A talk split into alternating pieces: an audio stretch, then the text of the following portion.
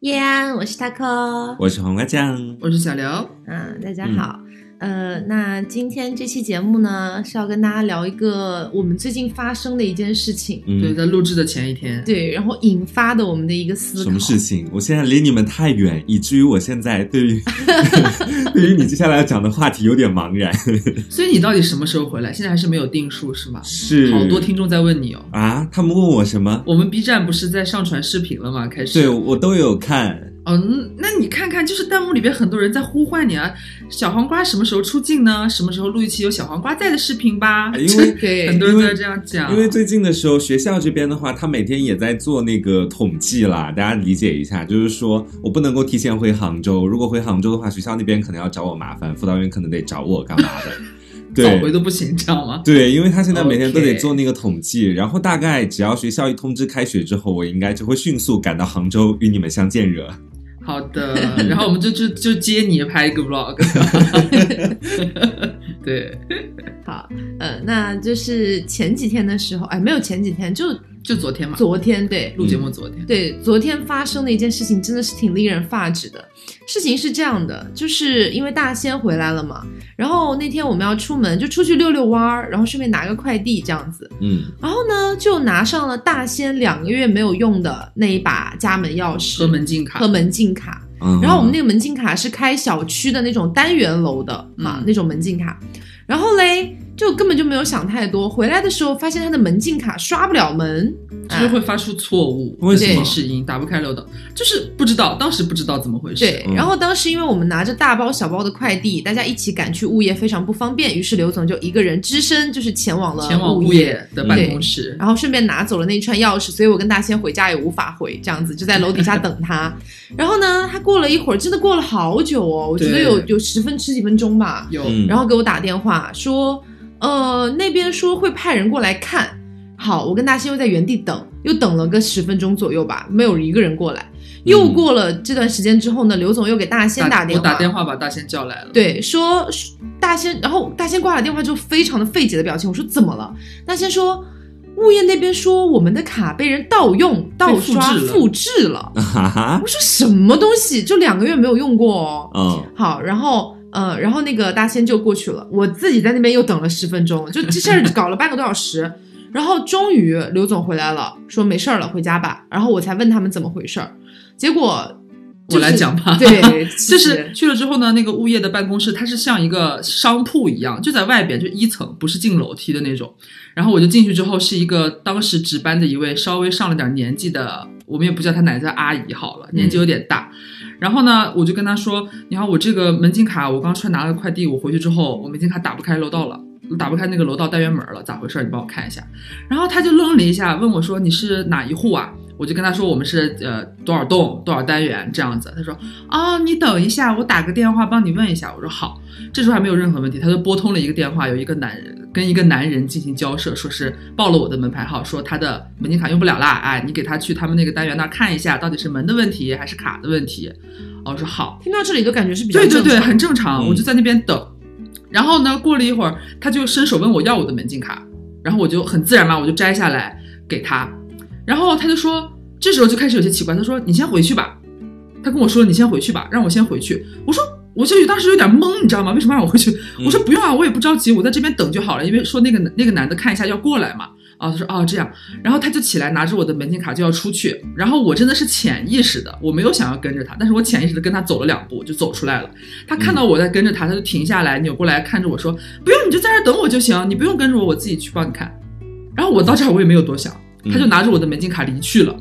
离去了之后，大概过了可能也就个两分钟左右吧，他就又回来了。回来之后呢，就是那种非常的就是轻车熟路，你知道吗？跟我说，还一副非常惋惜的样子。哎呀，姑娘，你这个门禁卡被人家别人复制啦！我说啊，什么叫复制 了我的门禁卡？然后就他就跟我解释，说是就是你这个门禁卡，你肯定是哎呀，什么时候让别人拿上走，让人别人复制了，复制了这个门禁卡之后呢，他的那个生效了，你这个就不能用了，是这个意思。我说不可能啊那，这不是复制，是剪切啊！这个是，这不是复制。但是我说不可能嘛，我就跟他，我还跟他解释说，我们从来都没有把我们的钥匙、门禁卡借给过任何人，一次都没有，甚至我们的钥匙也从来没有丢过，而且我们也不是那种出去上班，大家都知道，我们开始对，就是在在家里边窝着做电台，嗯也不是说去要出去需要上班的那种，也不会丢啊，没有借给过别人，不可能被别人拿走我们的卡复制啊。他他也不听我解释哦，他就一直在重复，你的门禁卡被复制了，你的门禁卡被复制了，你的门禁卡被复制了。什么复读机吗？他就他就只会说这一句话，就是颠颠来倒去跟我说我的卡被复制了，所以现在不能用了。嗯，同时呢，旁边还进来两个戴着口罩的，应该也是物业的，不知道干什么的工作人员吧，年纪也比较大的那种，在旁边帮腔说：“哎，就是哎，我们之前遇到过？可多人，对，三个人一起，你的卡被复制了，复制了啦啦！这两还有两两个两个爷爷嘛，就是两个爷爷奶奶。为什么是阿姨和爷爷啊？我其实是很想叫很想叫老头老太太，我真的太气了。然后他们两个就还在那边帮腔，就反反正想要给我洗脑嘛，就是让我接受说你这个卡就是被别人复制了，所以现在不能用了，不啦不啦不啦。我就我心里边就是不能接受这个说法嘛，我肯定是因为我知道我不可能就是有这样的行为导致我的卡不能用。然后我看他们也根本没有想要听听进去我这番话的意思，因为他不停在重复我的卡被复制了。然后我就有点生气，你知道吗？我说不可能啊，那这样的话我报警好了。但是你知道我的第一反应是肯定跟物业没有关系嘛？他、嗯他既然说我的卡被别人复制，肯定有一个潜在的犯罪分子，对不对？他复制我的卡的这个可能存在的人。嗯我说我要报警，我也是想说，那肯定是我要找警察叔叔来，然后帮我来找这个人嘛，对不对？结果呢，他一听说我要报警，就那个阿姨，那个老 那个老太太，那个老太太，一听我要报警，她一下就就是有点慌张。是这样吗？是这样吗？你你你你现在在我说话的过程当中说我要报警，你的卡被复制啦，你的卡被复制了，那我报警好了你的卡哦，他就愣了一下，他就愣了一下，说：“呃，你等一下，姑娘，你不要着急，你等一下，你不要报警。”这个时候我觉得有一点点不对劲，但是我那时候就是就是事发突然，我也没有一下能想通到底是怎么回事，可能中间有猫腻儿还是啥，我只是觉得很诡异。嗯他说：“你不要着急报警，你等一下，我再给那个人打个电话。我”我心想：“你刚才不就在给那个人打电话吗？不是说，因为他是拿着我的门禁卡出去，不是说一两分钟嘛，回来跟我说被复制了。他说他们查了，你知道吗？嗯他说他们查了我们这个门禁卡，说是呃被别人复制了，哎，这都有记录的。这这什么，这都被复制了，另一个怎么这个又怎么不啦不啦不啦，嗯然后又不让我报警，不让我报警，让我等着。我说行，那我就等着。然后我就在外边拿着手机一直在那边拨弄，你知道吗？就在那边翻，想给大仙发微信。然后他可能是害怕我在拨号吧，拨幺幺零吧。然后他在里边一边打电话，就一边拨号，然后在里边站着，然后冲我外面伸手：“姑娘，你进来，你进来。”他还不让我在外边，想让我进去，怕我在外面打幺幺零吧，大概是。你进来，我我也我当做没听见，我在外面站着。然后过了一会儿呢，他打电话叫那个男的终于来了。嗯是我们最一开始来这个小区住办门禁卡的时候，我就记得的那个人。后来我们也打电话，其实跟那个人挺熟的了。嗯他甚至看到我们都知道我们是哪个单元哪一户户的，对。嗯然后他一看到我，他就很诧异，你知道吗？啊，是是啊。然后我，你的卡被复制了，然后他就他就跟我说：“你多少多少多少多少兆啊？”我说：“对呀、我我以为我终于等来一个就是明事理的人，觉得不可能的嘛，因为多少多少兆啊？你的卡 没完了是吧？就是我以为他终于反应过来，因为他这么长时间从我就是年后回来之后，他见过我好多次了嘛。然后呢，他就跟我说：“你这几天都在用吗？”就是一副很诧异的那种语气。我说：“对呀，我就是刚刚出来拿个快递，然后我回去，我现在开不了门了，我回不了家了。”然后他就他，因为他还是长了个心眼儿，他怕跟他们讲说这个卡放在家里两个月没用，嗯他们可能又要扯出一些东西来。但是那个卡确实是在家里面两个月就没有没有用过那个卡，对，因为我们是三个人，我们当时办了三张，每个人都有一个。嗯然后是吗？对啊，只是只是你从来不用而已，就是 我的那个卡在哪里啊在的在的，就是我和大仙一人一张，一般都是用也是我的那个卡被复制了。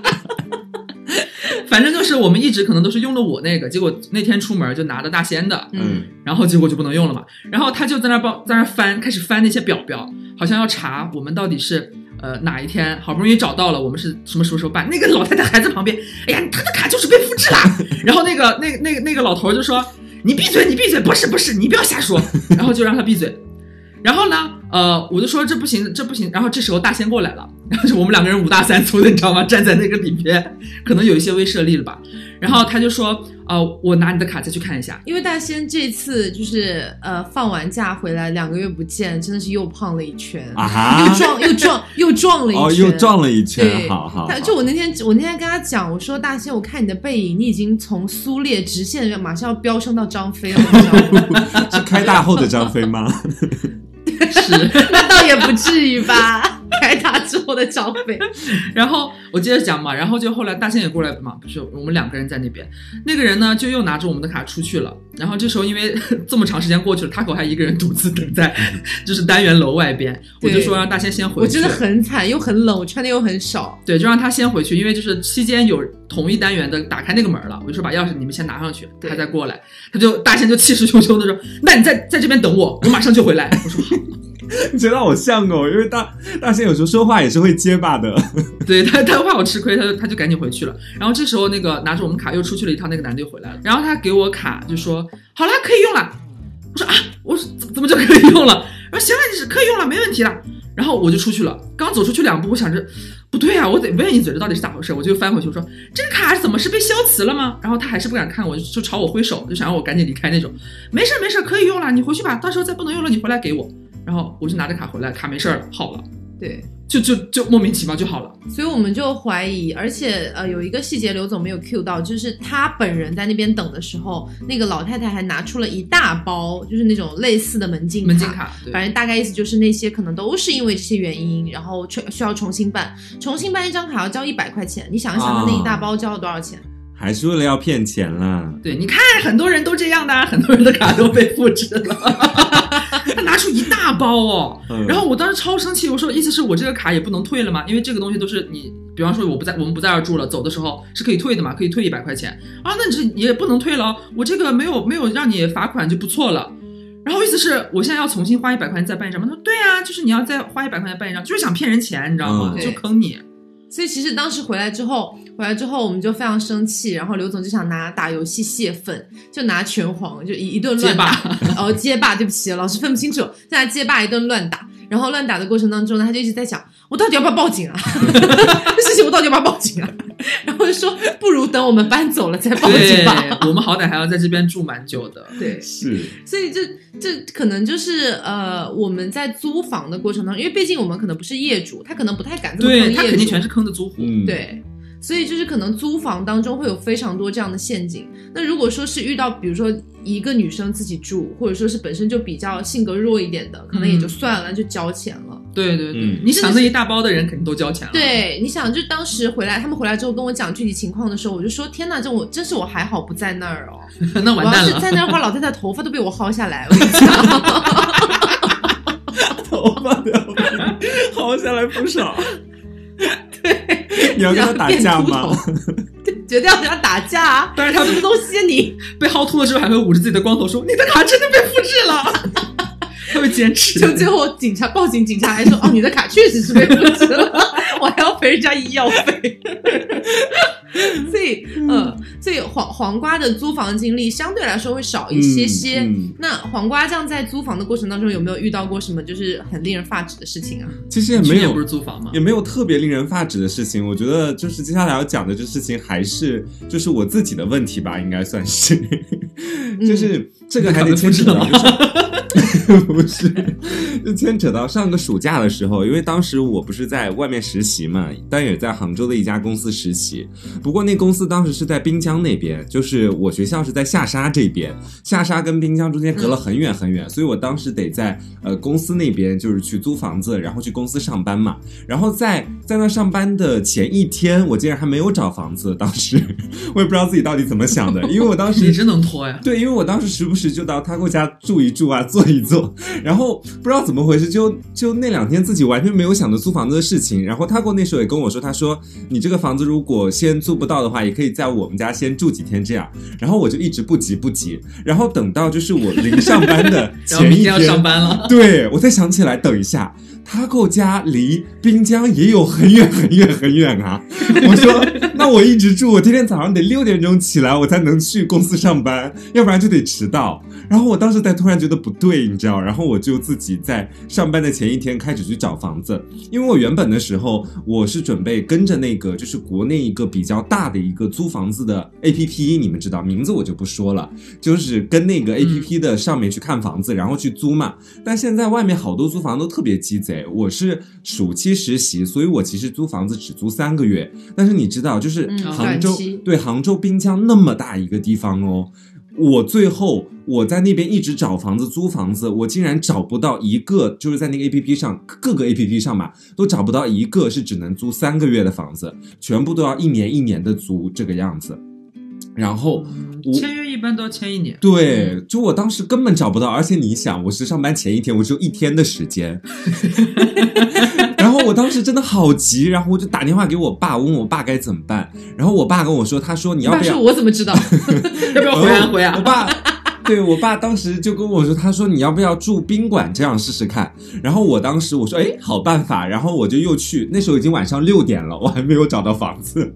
然后学校好像又得关了，你知道，我当天我都不知道怎么办。然后我当晚六点我还去看宾馆，又到了一个滨江特别偏僻的一个地方。我刚下车，有个比较好笑的经历，就是我在那边，我刚下车去看那个房子嘛，我刚从出租车上下来，一个大的天牛就啪打我脸上。给我当时就打懵了，你知道吗？好大一个虫就啪打我脸上，然后，然后我当时就被吓到，被吓到之后找宾馆又找了好久，然后又找到那个宾馆之后，然后我就说你这个宾馆就是多少钱一天？然后他当时说大概一百二十块钱一天。我想了一下，我租两个月的话，一百二十块钱一天就花七千多块钱租房子，然后我那时候工资两个月加起来才五千块钱，我当时就觉得挺不划算的。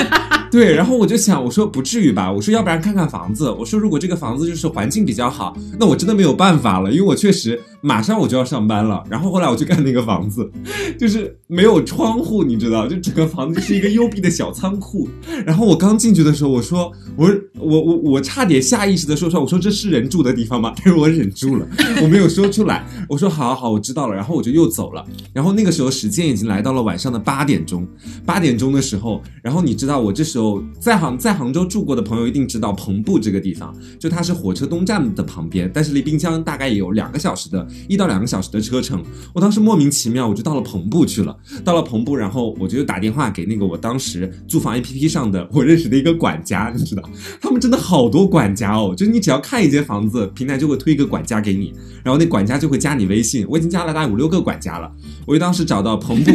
找到那个篷布片区的管家，然后我就跟他讲明了我的诉求，巴拉巴拉巴拉巴拉。那个人还真挺好的，晚上那时候已经八点多了，但我我还拿我还拿个行李箱从那个寝室里捡出来的东西，然后我就一路跟他到处看房子，最后在篷布那边才看上了那么一间房子，然后。那个管家当时就跟我说，他说啊，你这个时间确实是有点晚了，因为当时已经大概要九十点了。他说我们晚上最晚不能超过十点钟，就是呃不能超过大概九点半钟去看房子，因为我当时那个房子是合租房，就如果我去的话会打扰到别的租户的休息。然后我他当时的意思就是不想带我看嘛，因为他觉得说这样的话怕他自己被投诉。然后我当时我我我心里寻思啊，我还有我还有一点小机灵小聪明，我在想啊是不是怕我不租，就今晚的话就是直接带我去，然后我又不租，他自己挺亏的，而且他他上班时间也差不多了这样。然后我当时我就想就假情假意在那里嘟囔，我说我说哎呀这可怎么办？我说我今我今晚住不了学校，我今晚肯定要租房子，哎呀。这可怎么办？然后他那边他 哎呀，这可怎么办呀？就很假情假意的吧。然后他那边就直接说：“他说哦，他说那我要不然还是带你去看一下吧。”他说：“你今晚要租哦？”我说：“是。”我说：“我说不定我今晚就把房子租了这样子。”然后他就带我，还说不定呢，你今晚一定要租啊！就今晚，然后他当晚就带我先去看了一间房，看了一间房之后，然后我就跟我爸开始打视频电话，就叽里呱啦开始介绍那间房子。我我跟我爸就像那个房子的导购一样，然后我爸说要不再看一间，然后我就后来又又跟他又去了那个另外一间高架路旁边那一间，我觉得还没刚刚那间好，就我第一眼相中的，我觉得是最好的。然后我后来就说，那要不就第一间吧。后来当天晚上我就直接拎包入住了。然后第一天晚上那个床 我没有带床单，我什么都没带。那天晚上 我直接睡在床板上的。然后我当时就是、啊对当当时还是有对象的，就是当时还打还打电话给自己的对象，你们知道的那位，就你们见过的那位，对。然后嗯之前节目上提过的那对个异地恋的那一位，对，然后我我当时还要在他面前，你知道我好辛苦，我还要装出自己非常幸福的样子。我说哇哦，你看我的小房间漂亮吗？就是，这是我的床板，其实那个房间真的是家徒四壁，你们知道的，就 真的是家徒四壁。就除了那个自己那个，就那个公司，他们其实对样板房还是要稍微装修一下，就两三个壁画挂在墙上，其他真的就是白墙这个样子。然后他当时真的有点看不下去，他说你要不然买个枕头吧。然后我当晚又在那个外卖上下单，花了一百多块钱买了个枕头，你知道。然后我当晚就在那里。就是幸福，但是又心酸的，就是就就这样入眠的睡了一个晚上。那其实说坑我也没有被他们坑到啦，但是确实是我自己有点作，是我自己坑了自己了。对，所以就是黄瓜这个还算好啦。嗯，嗯。嗯，但是其实我们有遇到过一些黑中介，啊，对我有遇到黑中介。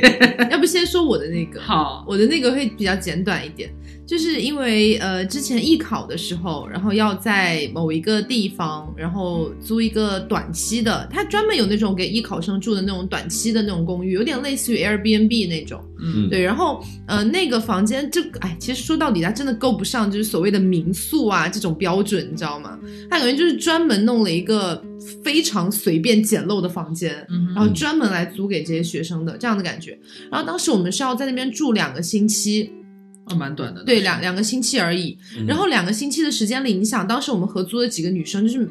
嗯，可以说大家都是大小姐脾气，嗯就根本没有人想要真的是在家里面做饭或者洗衣服干嘛的，都是带带好了很多的换洗衣服，直接拿回去，然后妈妈洗这样子。嗯，对，然后当时呢，我们就住，然后住之前呢，那个所谓的中介他一句话都没有跟我们讲过，说这里面什么东西不可以用或者什么东西可以用之类的，从来没有讲过，就说是反正住下来就 OK，然后有两三个房间我们分开住，嗯。然后等到两个星期马上要走的时候，联系房东要来退押金，然后那个、呃、不是房东哦，那个中介，那个中介要来退押金，中介来的时候就开始检查。就开始嗯大肆检查房间里面的所有东西，说我们有做饭的痕迹，说我们有洗洗那个洗用洗衣机的痕迹，然后还说我们把它洗衣机用坏了。其实你们根本没用过。我们根本没有一个人在用洗衣机，好吗？就他那个洗衣机脏的要死，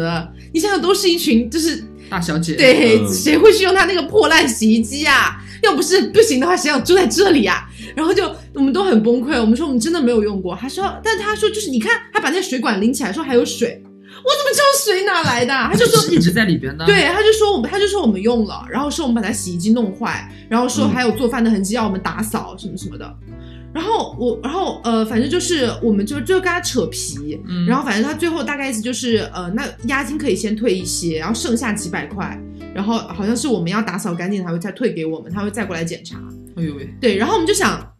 反正都大大家都大小姐啊，谁在乎那几百块啊？然后我们也我们也没有打扫，因为我们真的气不过，你知道吗？就是根本就没有做得下，就想坑你钱。对，然后想要坑你，就是帮他把东西弄好，好像还要赔他洗衣机什么的。嗯，让你帮他打扫。对，然后我们就直接点了外卖，就是点了很多乱七八糟的东西，就各种酱汁啊、什么可乐啊之类的，直接甩在他地上，然后甚至墙上也甩了一点，不好意思这是大小姐，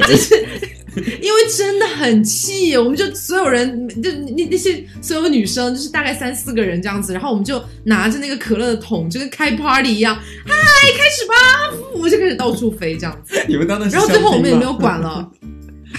最后那几百块我们真的是没有没有管了，我们就直接拎包就走了。嗯，这事情真的是把我气到，当时不过现在就是那那能怎么说呢？他不仁不义在先啊，是，而且其实说实话，他那个房子脏到我觉得就是泼一点可乐也看不太出来了。嗯，OK，是蛮气的。然后我这个就要更大条一点，就是大家可能都听说过北京的黑中介，就是那就是他可还没有过来之的时候了，之前呢，我自己去北京的时候，呃，我们一开始我有两个大学同学，呃也在北京嘛，我们那会儿正好他们房子也快到期了，我们就想说我们先一起合租，不然嗯，就是觉得大家大家都刚来北京不久嘛，那个时候觉得大家在一起都认识这么多年，有个照应什么的，就想一起住。结果呢，那时候大家都有工作嘛，都来北京都找到工作，在工作就很不容易，就是凑到同一个时间，大家一起去看那个房子。结果每次都是晚上下班之后，天都有点黑了才能一起去。然后就这样呢，反正我们找到了一个。通过一个中介，民间中介，不是那种有有牌子的什么什么那种的，民间中介找到一个房子，就是那种比较个人中介生，呃，就是就是不是公寓，是那种居民区的那种老小区的那种。嗯因为我们想说想要周围有什么菜市场啊，稍微生活化一点那种嗯比较好。结果我们第一次去看的时候，那个房间就是大概有三就三个卧室吧。因为我们想要整租嘛，结果进去一看呢，因为每次去，刚才不是说都是黑灯瞎火嘛，天都黑了去看，结果去了之后，第一次去一打开那个灯，那个灯有几个房间的灯还不亮，亮的那几个吧还是那种非常非常暗的那种白灯，就是你进去你也看不太清楚，就非常的不明亮。你们是去是不是去到你们拍黄片的地方？然后就 反正就我们去上我们去到的不像是拍片的地方，像是凶案现场，哦，很夸张。我们第一次去的时候就是脏乱差到什么境界，就是很像是不是搞不好前一个租客就是他大狗他们那帮子人，你知道吗？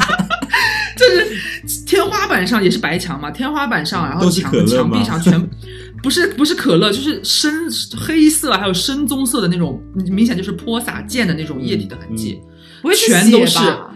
我们回来自己打打去嘛，说他妈不是凶案现场，反正很可怕，反正就就是就是那个样子。然后呢，冰箱里面也是异味很重，有的你可想而知，前一个租客是遭遇了是有多气对，才会干这种事。但是我们那时候就是大家真的都是刚到，大家都是第一次来北京，时间就是都都不长的那种，也是第一次要一起这样租房子，根本没有经验，就觉得那时候没有觉得是黑中介，没有没有敢往那儿想的。然后就反正就问他，只觉得太脏了，可不可以收拾一下？因为那个格那个格局啊什么，我们还挺满意的。嗯然后那个中介呢就说好好，可就满口答应嘛，就是我我肯定会尽快帮你们收拾，那你们要先交一下定金。所有中介都这样。对，他会拼命的催你赶紧交定金，他会统一的说辞都是说，哎呀，我这个房子很多人同时在看，要赶紧，你们这嗯这早一天定，哎，不然晚一天可能别人就定了，哎，你们就没了，就这样子。然后我们几个女生呢，就经经不住这样的就是鞭鞭策，对，然后就就把押金给交了。就只看了一次房，就是还是那个鬼样子的状态下，我们就把房租呃不那个押金给交了。嗯交了可能有个两三千块吧，大概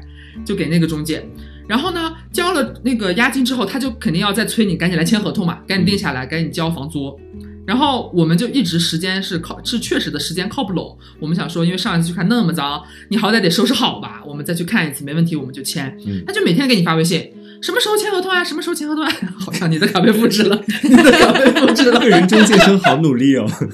对呀，他就一直催你去签，然后最后我们也觉得是呃有点赶，因为他们前面租的那个也快到期了嘛，就说咱们赶紧再凑个时间再去看一眼吧。嗯然后我们终于敲定了时间，我们又一起去看，确实比以前好很多了。他那个呃就是侧面就是墙，除了天花板上的地方，它都给你刷好了，就是你看不到那些奇怪的，就是凶案现场的痕迹了。嗯 但是天花板上呢，还是些许留有一些一些液体，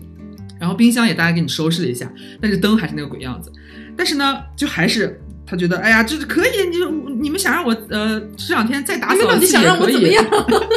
他反正就是一直拖你，你知道吗？就是他也不给你真的好，让你给你收拾的焕然一新。嗯，然后反正就觉觉得说，呃呃，我可以再给你收拾，哎，明天可以再叫保洁来给你打扫，你们就赶紧定了吧，人家还有好几家在看，blah blah blah。然后我们就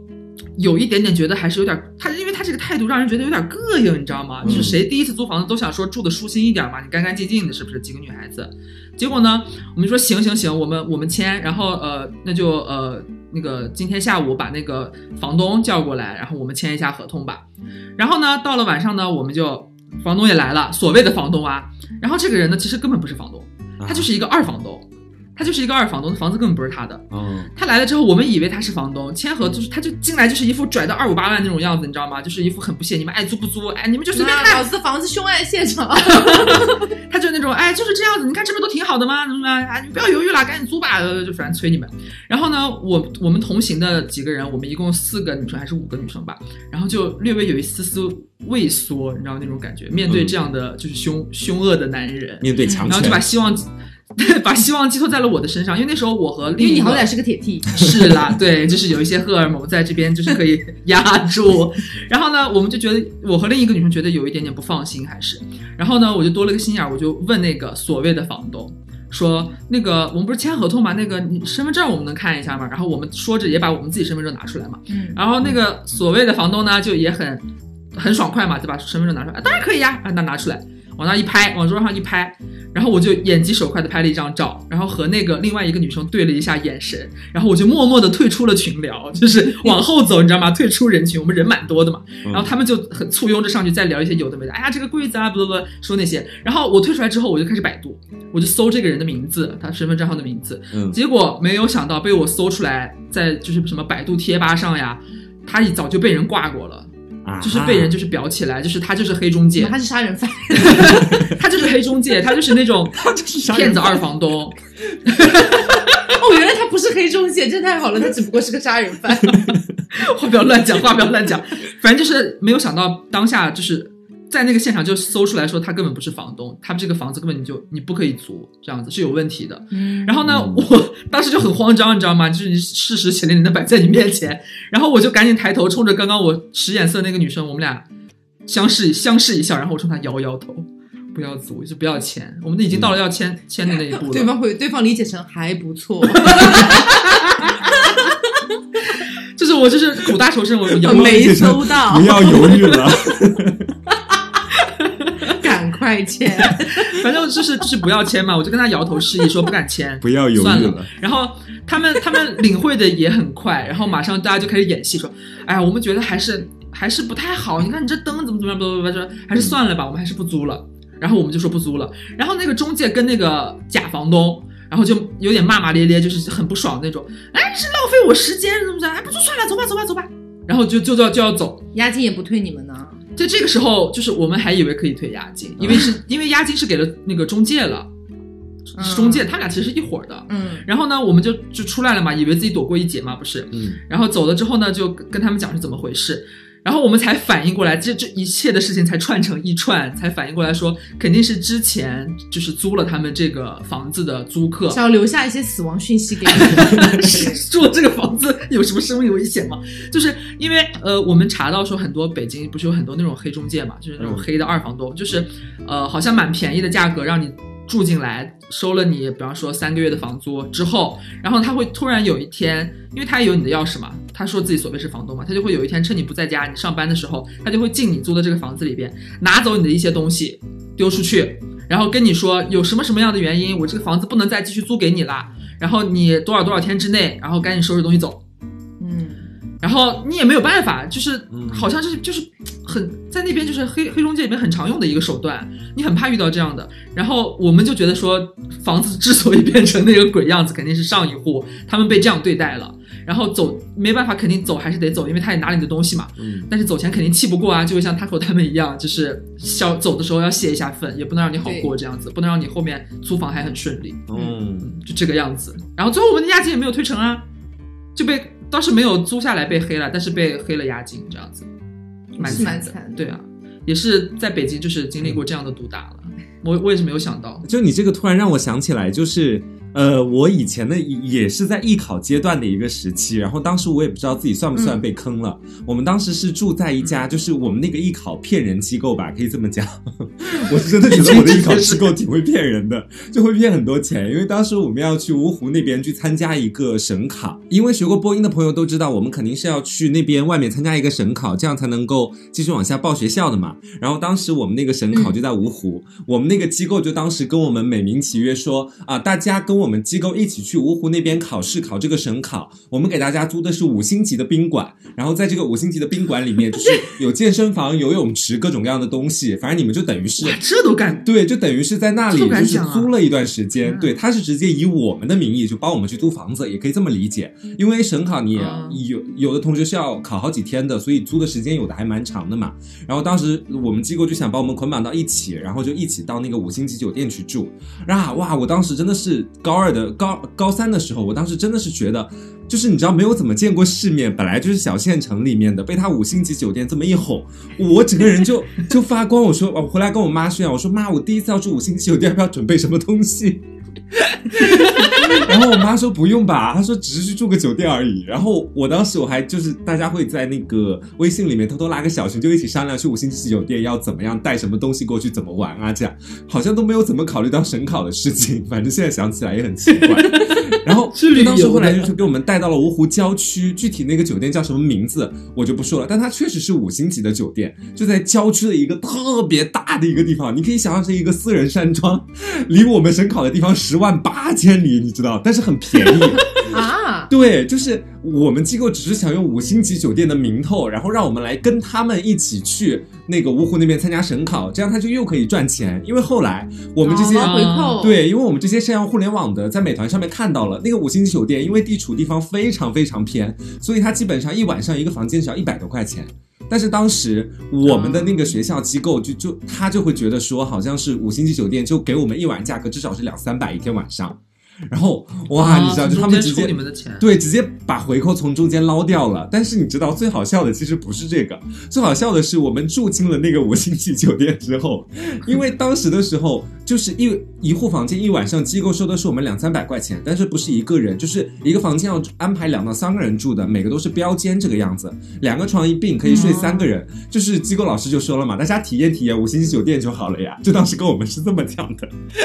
然后就大家三个人住一间房间嘛。然后当时的时候，大家晚上不考试的时候，要不然就在练自己的稿件或者干嘛。然后就其中有一个同学，他带了瓜子过来，是我们寝室的事情，他带了一点瓜子。然后我我们几个就是在一边嗑瓜子，然后一边练稿件，一边聊天这个样子。然后大家都会觉得没什么问题吧，就是一般在酒店里面，在地上铺个毛巾，然后我们把瓜子壳就是放到那个桌子上，然后有的还撒了一点点到地毯上。我承认这个确实是有点就是有失公德，你知道。但当时做作为孩子的我们，压根就不知道这件事情有多严重，有多严重呢？就是我们后来你知道，就是我们当天晚上就出去吃饭回来之后，被我们所有的老师痛骂。他们说酒店的管理人员说我们不应该在地上，嗯，就是撒瓜子，你知道这样子，就地上不能有瓜子壳。他说如果有瓜子壳的话，就会给他们的保洁工作造成非常大的影响。而且我们老师还说，酒店的管管理人员要让他们赔钱或者干嘛的，总之就把事情说的非常非常的严重，你知道。然后我说真的，我至今我都不知道为什么酒店里面就是那个瓜子壳不能够掉到地上，不可以嗑瓜子不可以嗑瓜子呢？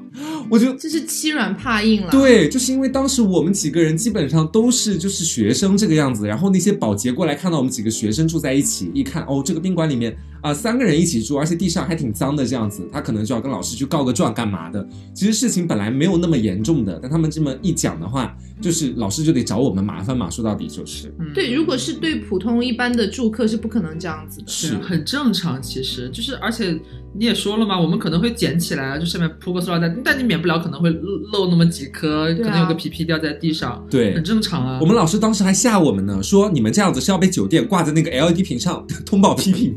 给 我们吓坏了，你知道神经病！你们是去住了什么军事化管理宿舍是吗？我也觉得，你就是是去五星级还是监狱啊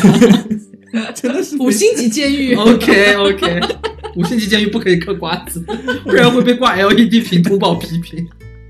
哎，你说到这个艺考机构，真的很爱这样坑人哎。嗯我们之前集训的时候也是让我们去一个，他们他倒没有说什么五星级啦，就说是一个反正就是那种也是什么军事化管理的地方。嗯，然后当当时好像也是按照一天交一两百块钱的这个标准哎。嗯然后我们去就想说一天好像两两百好像是两百多的标准，嗯去，然后他包吃，但是他包就是你想到也不应该不会差到什么地步去吧？一天两百对，起码也要普普通通吧。就去了就真的是铁板床哎，啊，就是那种铁板上下铁板床，一户住八个还是十个人？哦，对然后上下铺是吧？对，然后集体集体就是那叫什么浴室，就是洗澡都是一起的，然后吃东西也是只有那种军事化大食堂，哦，就真的很令人 这还一晚上一晚两三百的，我的天！对，真的是绝望，而且这个租房真是不咋地。而且就是哦，说到这里讲一个稍微讲一个题外话，马上切回来哈。那题外话就是我们之前在重庆的时候有一家艺考机构，就如果有重庆的艺考生，你可以来私聊我，我会告诉你是哪家艺考机构。他真的太夸张，他就真的是曝光。我今天就曝光这件事。我们艺考之前，我们那个艺考培训机构的老师跟我们讲，可以买合格证。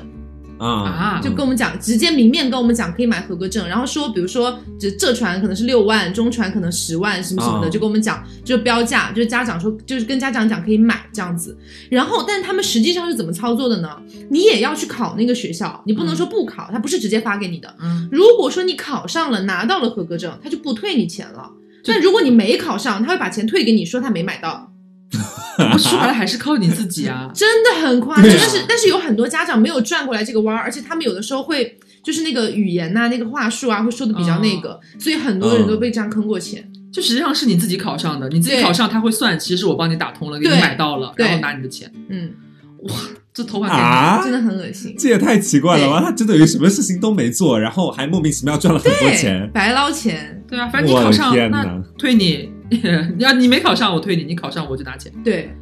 跟我这跟他其实一点关系都没有啊。哦，对啊，大家有的时候就是靠这种骗子嘛骗很多钱哎。对，所以选艺考机构要小心哦。哦，然后呃，继续说回租房这件事嗯，那刚刚 Q 到北京，让我想起来我们在北京就是有一个以前的同事，虽然长得不是很好，不是特别漂亮的大美女了，但是确实胸还蛮大的，就那个啊，女生我想起了，我想起对然后她之前在北京是住那种合租房，就是都不能算是合租房了，都有点像是那种改造的那种。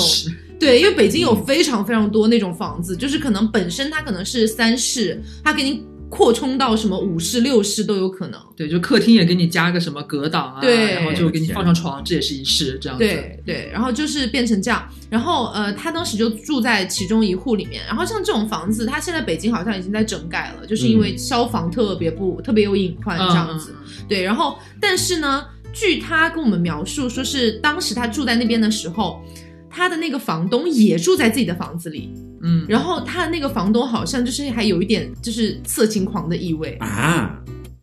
对，因为就是说那个女生本身胸比较大嘛，然后有的时候就是可能他们也是共用浴室。然后就有的时候房东会动不动的就是跟他讲一些骚话啊什么之类的，嗯这样子。嗯，这好吓人哦。对，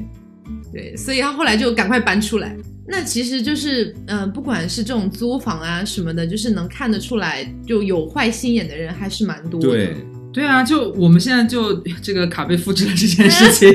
就是我们住了也有半年了吧，我们一直觉得找到了，哇，我们终于找到一个蛮不错的小区，对然后觉得他们物业很负责，本来很好，对，就是你什么哪哪里不通，哪里不不不不畅，对，对，大家都会你在说什么啊你？他会给你送开塞露过来是吗？就这样，可能外面听到什么有那种可能电流的什么声音啊，你就是随时给他打物业的电话，他都会帮你处理的。对。我们还觉得就是真的还这边物业服务蛮不错的，而且他们如果上门来通下水道什么的，是一分钱都不收的，对我就，觉得其实还蛮不错。结果没有想到，他说我的卡被复制了，无语，我真无语。哎，我跟你们说个蛮恐怖的事情哦，我突然想到是我朋友那边的，也是跟租房子相关的怎。么了？对，就我那个朋友，他嗯原本是跟别的朋友在一起租房子的嘛，然后他后来的时候是觉得，就是跟他同房的那个女生打游戏真的太吵了，太二次元了一点，你知道，就他有点受不了，每天晚上要睡觉干嘛的，然后他就想要去，就是租到别的地方去，然后就当时自己一个人租租了一个一室一厅，就是一居室那一种嘛，然后他当时有邀请我去他们家玩，然后我一开始去怎么了？结果晚上还是能听到打打游戏的声音是吗？上 幻听了是吧？不是鬼故事。就是事情是这样子的，就是一开始我去玩了几次，后来我时不时我就会去玩，因为离我们学校也不是很远。然后有一天下午我过去的时候呢，他说。他说：“我发现了一件很恐怖的事情。”我说：“什么事情？就他们家突然多了很多餐巾纸。你知道这件事情，就当时对我而说，就他领着我去看，在客厅的桌子上有餐巾纸，上面还有灰尘。然后呢，卫生间里面也有餐巾纸。然后我其实也有被吓到，因为他这个人，他其实他是上海、杭州两边跑的，他公司在上海那边，是不是往上海那边去赶。然后呢，他经常会可能一两天不在家这个样子。他是因为周六周日不在，然后刚好周一回来上课，回来之后发现为什么家里好多餐巾纸这个样子，给他吓到了。而且有的餐巾纸黏糊糊的，我当时你知道，作为一个、作为一个曾经的两性主播，做一个零，对，不是。啊就是我就跟他讲，我说会不会是嗯你知道的那个东西，然后他说他已经扔掉了哎，。所以你你说的，你说这个朋友是女生，对我也无从考证，就是你知道，哦我也我也没有办法，就是就是帮他评判那个餐巾纸到底是个什么东西。然后呢，你可以闻闻看啊你。舔一舔就知道了。他说他已经扔掉了吧？不是，真的是，就就就然后这只是第第一天嘛，第二天的时候呢，他下午第二天下午的时候突然给我打电话来了，他说呃你现在有时间吗？你能过来一下吗？这个样子，然后我说怎么了呀？他说我要报警了。我说发到我说到底发生什么事情了？他说昨晚你不在，他说昨晚我半夜睡到十二点的时候有人来敲门，然后有人拿那个钥匙开门这个样子，然后我当晚昨晚就报警，然后呢昨晚警警察过来处理完了之后，然后今天下午我要跟他一块去警局，他跟我这么讲，我当时我整个人我就懵了，我说到底是怎么回事？然后后来他下午去了一趟警察局，他出来跟我把事情讲了一遍，他说大致的事情是这个样子的，就是那个房子同样的就跟你们前面说的一样，就是租给他房子的呢也不算是一个严格意义上的好中介，只是一个中介练习生，你知道，就是一个普普通通的中介练习生，就是那个人 是就就是他可以理解为黑中介吧。他在租给他之后呢，他竟然还带别的人过来看房，就是因为那个中介知道他可能时不时的不在，你知道，就是因为他当时就是中介有私下就问他，那租房之前就问他，就说你这个房子租了的话，你是学生吗？就是就各种各样的探底细或者干嘛的。我那个同学也相对来说比较老实，他有的时候就会说，呃，就就会说自己隔。那个隔三差五的会不在，然后前面那个桌子上的餐巾纸啊，什么是别人过来看房擦那个桌子，然后有的时候去看一下什么留在房间里面的，然后在他对，在他跟那个人签约的时候，那个房子竟然还有另外一个女的也签了那个房子，非常非常魔幻吧。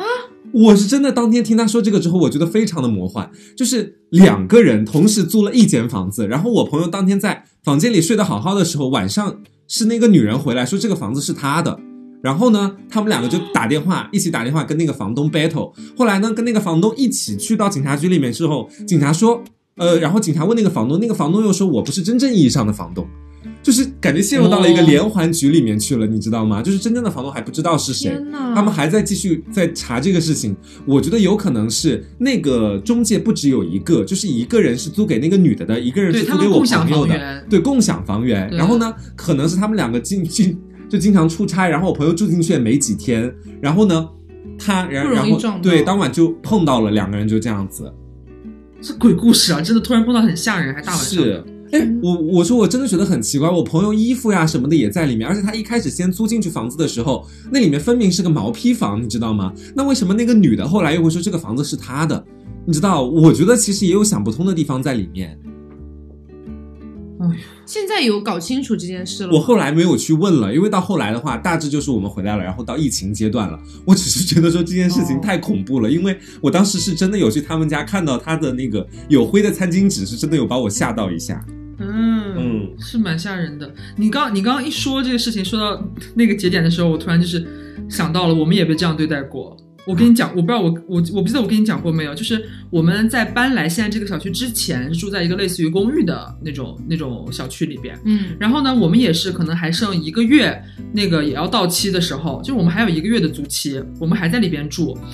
然后就每天就隔三差五就有人过来，就是直接钥匙插到那个门门孔里边去，然后开始转转转要开门。然后但是好在就是我和 Taco 两个人在家的时候，那时候还是我们两个一起住嘛，大家还没有合租。我们两个是在家的话都习惯就是人在家要反锁门的，所以他打不开。但是我们经常就是你想晚上可能八九点了，九十点了，我们可能在吃夜宵干嘛，坐在客厅这边看电视，突然那个门就咣啷咣啷咣啷咣啷在外面，它就要开，你知道吗？然后我们第一次遇到的时候，我吓坏了，我们俩可是我裤子都没有穿，你知道吗？可能在厕所干嘛的，在上厕所，然后突然就门就响，就要有人要开门，但你也听不到讲话的声音，就很慌。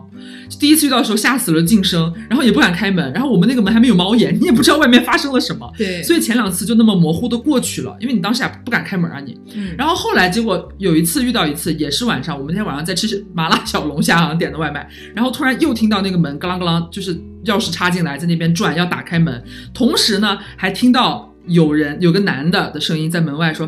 反正就是模模糊糊就是在介绍房子吧，他就是带人来看房了。嗯。他也是中介，他带人来看房了，然后他就发现打不开嘛，因为我们反锁了嘛，不是？然后我听出来是中介来带人看看房，我就把那个反锁打开，然后我先没有开门，我说我说谁呀？我在门里面喊我说谁呀？然后他在外面很诧异，哎，有人住的吗？我说当然有人住啊，你大晚上你怎么带人过来看房？你你们共享房源，你不知道现在这户还有人在住吗？然后他说哦，对不起，对不起，对不起，然后人就走了。然后又隔了大概又隔了一天吧，然后又来了，就是不同的人哦，不同的人又来带来看房了。嗯然后我就生气了，我打开门说你们到底要干嘛？然后他就很诧异，打开门不是看到我们就穿着睡衣吗？就是很居家，还在这边生活的样子。嗯，他们就是来看的租客也很诧异，然后中介也很诧异，都是一副以为这里已经是就是已经没有在租，现在是空房的感觉了。嗯，而且还有人在住，我说当然有人在住，你们搞什么东西啊？然后我就很生气嘛，人但他们也是道了歉之后离开，我就开始找我们那个中介，我说到底怎么回事？最近怎么老是有人过来说是来看房，大晚上的还都不是早上。那倒 那倒是没有，然后他就说哦，可能是呃，他们每一个这种要往出租的房子快到期，比方说还有一个月，还剩半个月的时候，嗯。他们这个房子就会挂到他们那个系统里面去，就那一片的中介都是哦。资源互通的嘛。哦对他就会觉得说，就是大家都会收到这个消息说，这个房子啊马上可能就没人租了，还有一个月半个月到期，然后他们就会开始把这个房源的信息往外发，有人要来看的话，他就会带来。但他们从来就没有征求过可能还住在那里的人的意见，就同不同意现在带人过来。对，就莫名其妙，天天晚上被人敲门，哎，好奇怪，都是晚上来，莫名其妙，真的是，嗯，我也觉得，就很气。嗯而，且就前段时间不是刚搬到这边来的时候，嗯，都已经住了快一个月了吧？刘总才跟我讲了一件事情，就是你洗澡的时候、哦那个窗户的事情。对，哦，我记得，我记得，。嗯，嗯就是我我们那个我们现在租的，就是现在住的这个房子了。他是进来之后，是我和他会住的这个房间是有独卫的，嗯然后但是独卫呢，它那个里边是没有那个排风扇的，嗯它只是在浴室那个墙的上边有一个窗户，很小的一个窗户，就是左右开合的那一种。然后我第一次进来的时候我没注意，直到就是我们那一次住进来，我第一次要洗澡的时候，我看到它，我觉得心里边有点怪怪的，因为那个窗户外面就是就是外面的楼道，嗯你知道吗？啊就是你你外边，对，就是你要洗澡的那个窗户下面，实际上就是相当于你人要回家来站在门口开门的那个地方。但实际上我有测试过，就是如果人站在楼道里，除非他有两三米高啦，或者一踩个什么东西，对，一般来说他是看不到什么东西，哪怕是走到一个，比如说走到楼在楼上的拐角，往对对对，去看用用角度看，其实也很难看到，他刚好就看不到的，其实是。嗯，就反正是呃，可能也会看到了，因为我有试验过，就是，但是因为呢，就是我那个洗澡时，我觉得心里还是有点毛毛毛的嘛，觉得很诡异。然后我先把它关上，然后呃，呃我一开始没注意，对对对，然后我是洗到半中间的时候，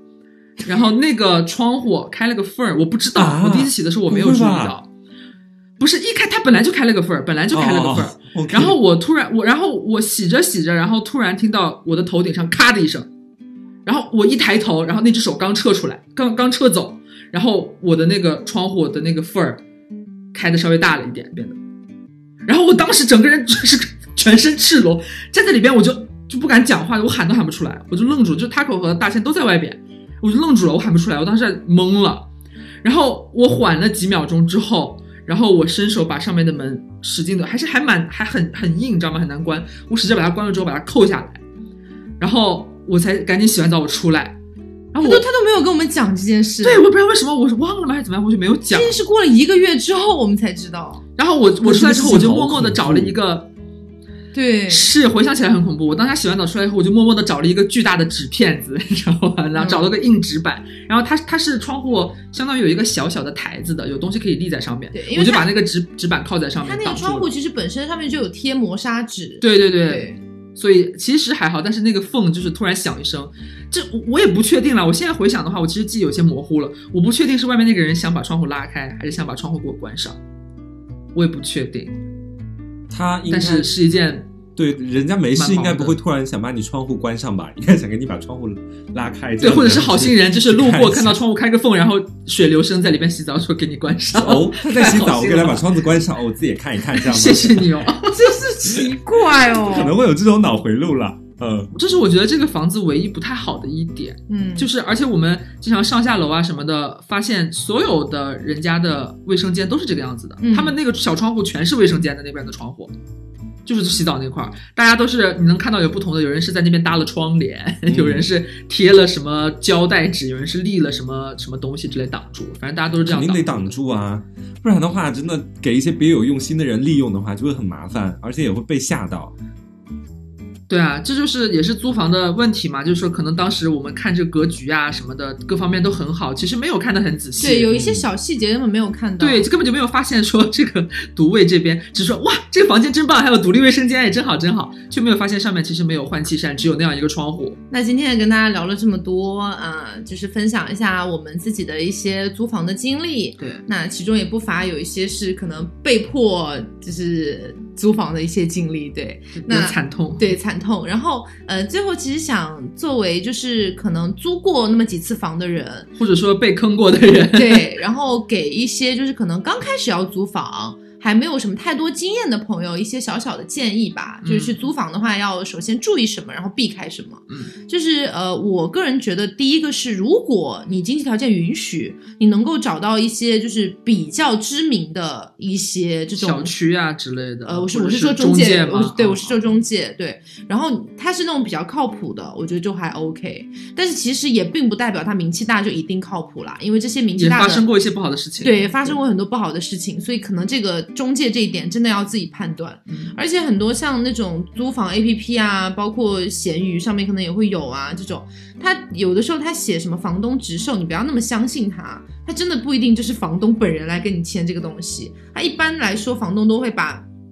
对，房东一般来讲都会把这个东西挂到一个中介那边去，让他帮忙去去去租啦，这样子。然后这个是一个，还有就是你进了房间之后，就是要多观察一下，呃，整个房间里有没有什么就是呃不好的地方。嗯，对首先就不是说有没有鬼啦，就是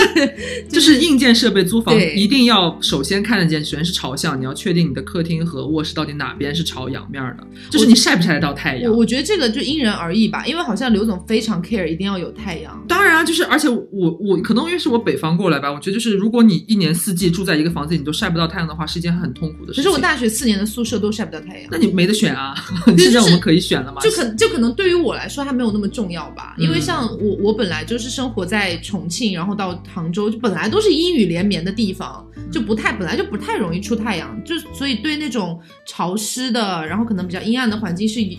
说起来好可怜的，你已经习以为常，对，习以为常，也就没有那么在追求反正就是 care 的话，你需要看一下朝向的问题。朝南朝北，对，然后还有就是你水龙头，然后就是各种管道了，就是水龙头的水流，然后还有卫生间的马桶，还有洗澡间的那个那个淋浴的那个，你都要看一下。嗯这是我觉得这最基本的东西。嗯，还有一些柜子啊，拉开看一下，看有些柜子是不是坏掉啊，什么之类的。对，在签之签之前要跟他讲清楚哪些地方不，就是在你入住之前就不对的、不好的，你要让他该换还是干嘛的？不然到时候如果你要退租的话，搞不好就会说是你弄坏的，对然后你到时候也百口莫辩。对，因为这一般这种你租房子的话，好多基本上都是会在你入住的时候，他会先清算你房子里面有多少东西，什么嗯几个电视啊，几个这几个那。你退租的时候，他要一一检查，有问题他就要找你。对嗯，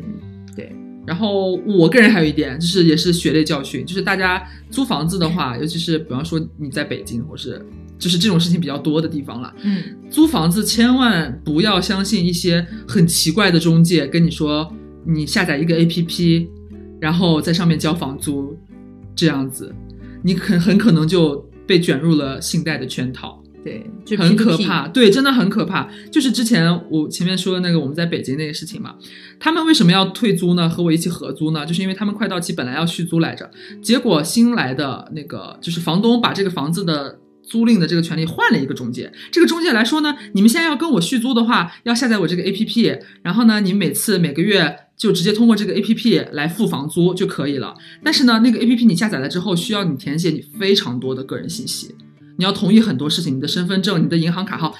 然后你就会不知不觉中，你才可能有一天醒悟，你才会发现，你以为你是每个月在交房租，实际上你已经是在每个月在还贷了。啊就你实际上他会对他，你下载那个 A P P 同意了各种东西，注册干嘛干嘛的，就是你实际上已经在欠钱了，你知道吗？他实际上以你的名义，你已经就是相当于贷了款或者之类的。你以为你是在交房租，这一个交款的行为，在那个 A P P 判别来就是你在还款，你知道吗？你有了外债了。我就这这个是一个蛮蛮可怕的事情，就是嗯比较需要特殊的注意一下了，就是不要相信这种，还是正规的，你该怎么转账交费啊，还是和房东怎么样、中介怎么样交费，不要太轻信这种东西。嗯。嗯，然后，如果说你真的很不幸遇到了坏房东，或者说是坏中介，嗯遇到了这样的人的话，呃，一个是我觉得你可以有一定的报复行为啦，因为毕竟是别人不仁不义在先。站在我这个就是婊子的立场，我就觉得 就是一定要报复回去啊，凭什么被他们欺负啊？这种感觉。然后这个除了这个之外，我是建议，如果大家被一些中介坑了，或者被一些类似的人坑了之后，真的可以在网上发布一下这些人的消息，对，就会像以防帮到我对，以防下一个人被骗这样子。就是你还是可以帮到一些了，确实可以。嗯。然后还是如果可以报警的话，是警察要像黄瓜刚刚讲的那个例子，是那种这种纠纷很可怕，你真的要报警的。嗯，我是说真的，就是可能有很多小朋友哈，在小时候留下了一些不太好的印象，就小很多家长会在小时候就说，如果你不乖，警察叔叔就来抓你走。警察这样的话说做什么？所以就是有很多人对于报警这件事情是非常害怕的，有点抵触。对，有点抵触，会觉得搞不好会给自己惹麻烦。